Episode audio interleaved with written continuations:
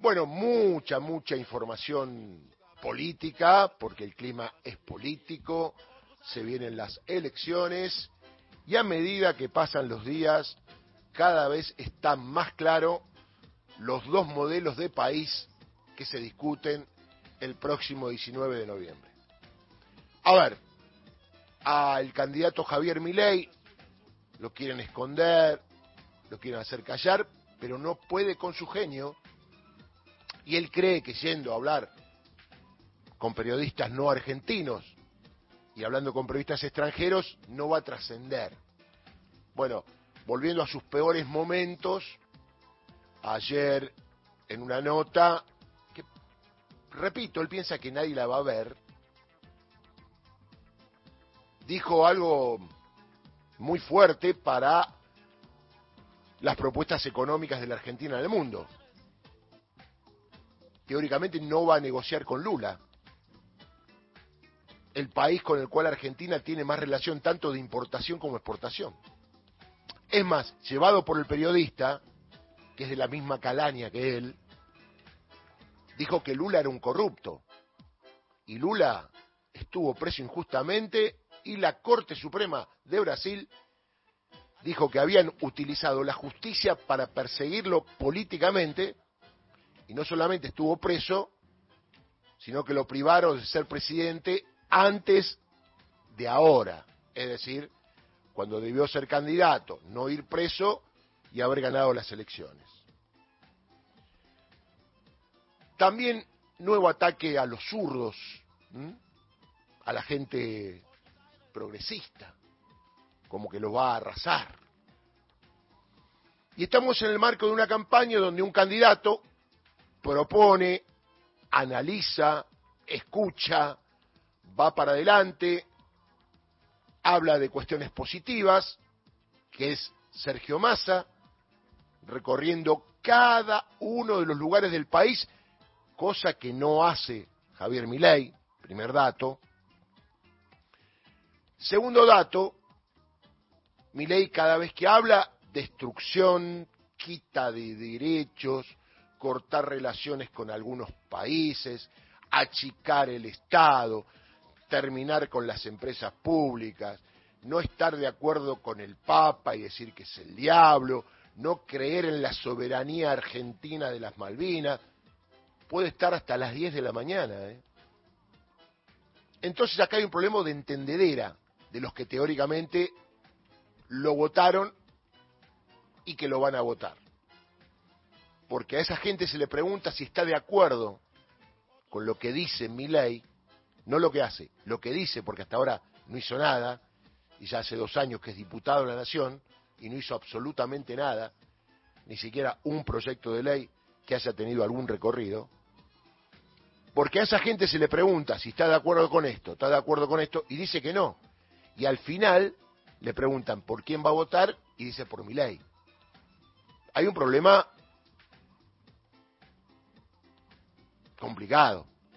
Algunos dicen que es el voto emocional. Bueno, en derecho, cuando alguien comete un delito grave, se habla de emoción violenta.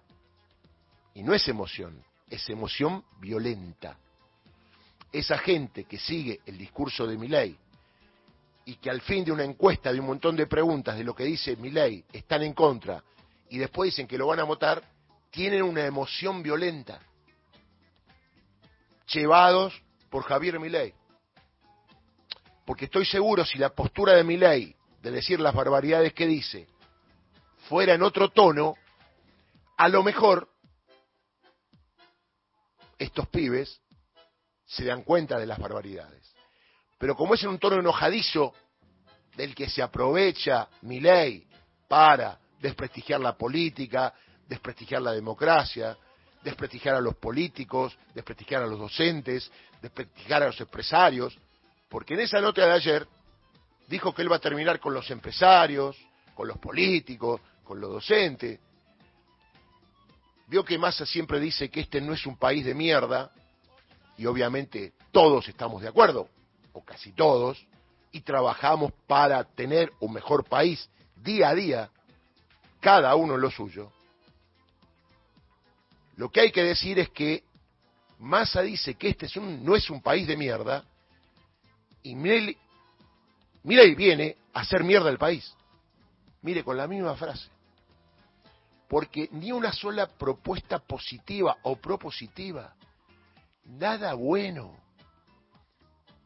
¿Va a salir más barato el colectivo? No. ¿Va a salir más barato el tren? No. ¿Vas a ganar más dinero? No. ¿Te vas a endeudar? Sí. ¿Vas a ver cada vez más plata? Sí. Todos aquellos que dicen que lo van a votar, también. Entonces, atento a que ya no es una cuestión de política, bien entendida la política y razonamiento, hay que evitar algo, la violencia política instalada por mi ley.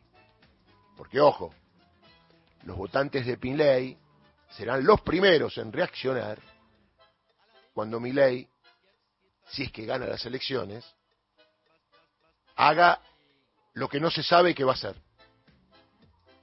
Sin conducción, sin poder político, rodeado por Mauricio Macri, rodeado por Patricia Bullrich, y un montón más de políticos alcahuetes que como se quedaron sin poder, fueron al lado del gatito a ver si ese poder le rosa, porque son finalmente, y ha quedado claro, juntos por el cargo, juntos por un cargo. Y todos los que están enojados y siguen a mi ley, aunque no estén de acuerdo con su propuesta, porque yo lo veo permanentemente, van a ser cómplices de poner en cargos a tipos que no están enojados, que no piensan como ellos, que ya tuvieron el poder, que son de la casta y que en las últimas elecciones salieron terceros, quedaron afuera de la discusión, como es Juntos por el Cambio.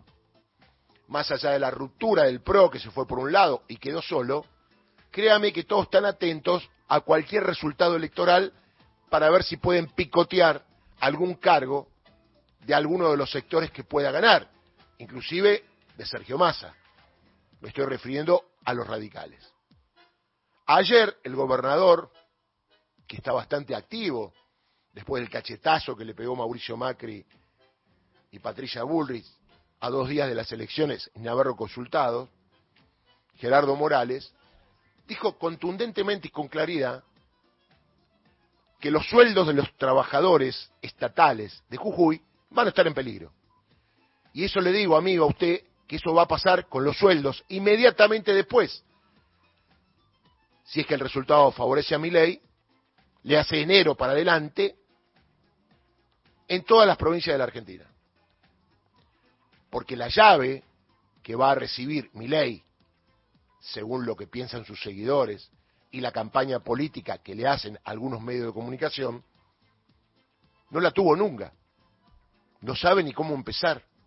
No sabe ni dónde está el baño, ni dónde está la cocina, ni cómo se maneja la cosa pública, ni cómo es la relación con las provincias, ni cómo es la relación con los políticos, ni cómo es la relación con los gremios docentes, ni cómo es la relación con los trabajadores, ni cómo es la relación con los empresarios. En realidad no tiene idea cómo funciona un país. Y esto lo debiesen saber aquellos que lo votan. No es que escoba nueva barre bien. Primero hay que ser una escoba. Y mi ley no es ni una escoba. En todo caso habría que barrerlo en términos políticos. Pero así estamos, y anoche Sergio Massa se presentó con gente de la cultura, del arte, del deporte, de la política, de la justicia, en el Gran Rex, y dio 10 puntos de cómo se gobierna.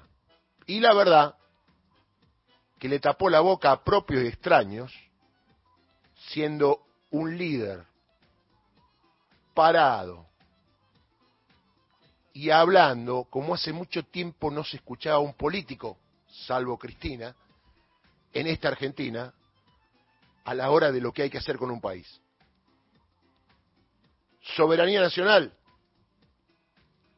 Islas Malvinas, producción nacional, relaciones internacionales, importación y exportación, discapacitados, inflación, todos los puntos quedaron clarito en cuanto a lo que en caso de ganar va a ser Sergio Massa. Todo lo contrario ocurre del otro lado, donde no hay ni una propuesta, donde solo hay odio, donde solo hay persecución, donde solo hay romper todo, y eso es lo que algunos creen que es la solución para la Argentina. Está claro que haciendo un análisis del voto a mi ley, lo que surge claramente es el odio. El odio casi a vivir, porque si vos no te involucras en política, no te importa lo que pasa a tu alrededor en términos democráticos. Vos crees que por el odio las cosas van a cambiar. Y las cosas se cambian con amor, no con odio.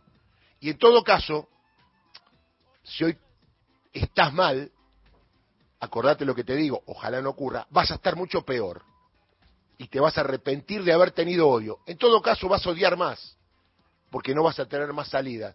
No aparecerá, por suerte, en la historia argentina otro Milei, cuando esté firme la democracia con las bases sólidas a 40 años. Y por último, por último, en esa nota que dio Milei, también habló de fraude. Hablar de fraude es instalar la violencia política. Por la Argentina tenemos el mejor sistema electoral y que es imposible robar una elección. Una cosa son las autoridades electorales, presidente elegido por sorteo, que no pertenece a ningún partido político. ¿Sabe qué? El presidente no tiene que estar afiliado a ningún partido político. Usted no lo sabe, pero primero revisan el padrón y ahí ponen la lista. Después están las autoridades que acompañan al presidente, que generalmente son una o dos personas, y después están los fiscales partidarios, que son de cada partido. Y si no hay fiscales partidarios de un partido porque no tiene gente, obviamente el presidente garantiza que no haya nada raro. De hecho, nunca hubo nada raro después de tantos años de elecciones. Ayer me decía un amigo, Darío, mirá, en la Argentina no es difícil, es imposible robar una elección. Es imposible robar un voto. Con lo cual, lo que está en las urnas, está en las urnas. Lo que nos da tranquilidad. Quien viene a hablar de fraude es quien quiere instalar la violencia política. ¿Por qué? Porque instalando el fraude, hasta quienes pierdan si no son de mi ley, van a reaccionar. Y si pierde el que dice que hay fraude, que es mi ley, va a reaccionar y va a querer movilizar a su gente. Ayer Francos, un hombre teóricamente de la democracia, ahora con mi ley, ya no es más de la democracia, porque acompaña a un tipo que no cree en la democracia, no puede haber en un grupo gente que cree en la democracia y gente no. Si te presentás a elecciones, tenés que creer en la democracia. Y si te presentás a elecciones y no crees en la democracia, no están tus patitos en fila. Entonces, esta violencia política quiere instalar cuidado, cuidado, porque ya tenemos la experiencia de Trump y de Bolsonaro, unos tomando el Capitolio, otros yendo a la Corte Suprema de Brasil, después de las derrotas, diciendo que había fraude y que habían ganado las elecciones. Ojo que esto es la Argentina, ¿eh? que generalmente cuando de un lado salen, del otro lado los enfrentan. Y que eventualmente, como va la cosa ahora, el resultado va a ser de una diferencia mínima. Sepa que de un lado va a quedar un 48, un 49%, que es gente, que es pueblo, que puede estar enojada si alguien le dice, uno de los candidatos irresponsablemente, que hubo fraude o que le robaron la elección. Pero al otro lado van a estar los que ganan y van a defender su voto diciendo nosotros ganamos, confiando en la democracia y en la estructura de cómputos de votos que, repito, no ha tenido ni una falla en la Argentina. ¿Por qué lo instala ahora mi ley? Uno dice, vos piensa que va a perder, porque en todo caso es triste que instale algo y si gana, también fue fraude. Es instalar la violencia política, y esto es preocupante. Si ayer vimos en un colectivo, o mejor dicho, en un tren, cómo había gente repartiendo volantes y un grupo de libertarios los increpó. A ver, ¿qué pasa? era mucho más ese grupo de libertarios. ¿Qué pasa cuando el grupo sea mayor del otro lado? ¿Qué va a pasar? Se llama violencia política y se lo estamos contando. Porque acá ya no interesan las propuestas, porque no hay propuesta del lado de mi ley. De hecho, está claro que los que votan contra el oficialismo votan en contra. Lo dicen ellos mismos, no hay nada más que decir. Si usted escuchó todo lo que dice mi ley, que va a romper todo, que no va a haber producción, eh, que no va a negociar con Brasil ni con China. ¿Qué va a hacer mi ley? Nada. ¿Cuál es la propuesta de mi ley? El odio que tienen algunos y se suben, ténganlo en cuenta, porque algún día le va a volver en contra. Ojalá el pueblo argentino reaccione, sepa que hay un político de raza, bueno, malo, regular, pero político, y del otro lado hay un hombre alterado, que viene con mucho odio, que recoge su odio y se potencia, y que quiere acabar con todos. Quiere acabar con el futuro de tu hijo, quiere acabar con la jubilación de tu abuelo, quiere acabar con tu trabajo. Entonces, si odias, decís, pará, pero yo tengo mi hijo que va al cole, yo trabajo y cobro, y mi abuelo cobra una jubilación. Merece mucho más, pero la cobra. ¿Por qué alterar el statu quo? Vamos sobre esa base a pedir más. Es muy simple. El otro tipo quiere romper todo para volver a empezar como en el siglo XIX. El tipo considera la esclavitud algo normal. El tipo habla de la escuela austríaca que no existe en el mundo. Y sin embargo, a través de los medios que crearon este monstruo, crearon, y muchos conductores que se desarrollaron la democracia no ven el riesgo que estamos corriendo. Algunos sí, ¿eh? Para mí un poco tarde, ¿eh? Ya no vale. Primero se le reían y no es para reírse, es para llorar. Y lo último, lo último. Recuerde que acá hay madres y abuelas de Plaza de Mayo. Y te lo juro, ¿eh? Tenés que estar muy mal si mirando la foto de Eve, de Estela, vos votás a un candidato que es negacionista y la candidata a vicepresidente que marchaba con Videla y le parecía muy bien matar a los subversivos. Esta es la historia. Por suerte acá te la estamos costando, por eso nosotros tenemos la conciencia tranquila. Sé que mucha gente que escucha del otro lado, que por suerte son muchos, saben. Hay que tratar de convencer, de hablar, de decirle, porque no está en juego si el que gana hace esto y el que pierde hace esto otro o viceversa. Está en juego la Argentina, está en juego la democracia como nunca antes. Y hacete carne de esto. Porque yo no sé qué va a pasar de vos en enero si es que no gana la democracia que la vida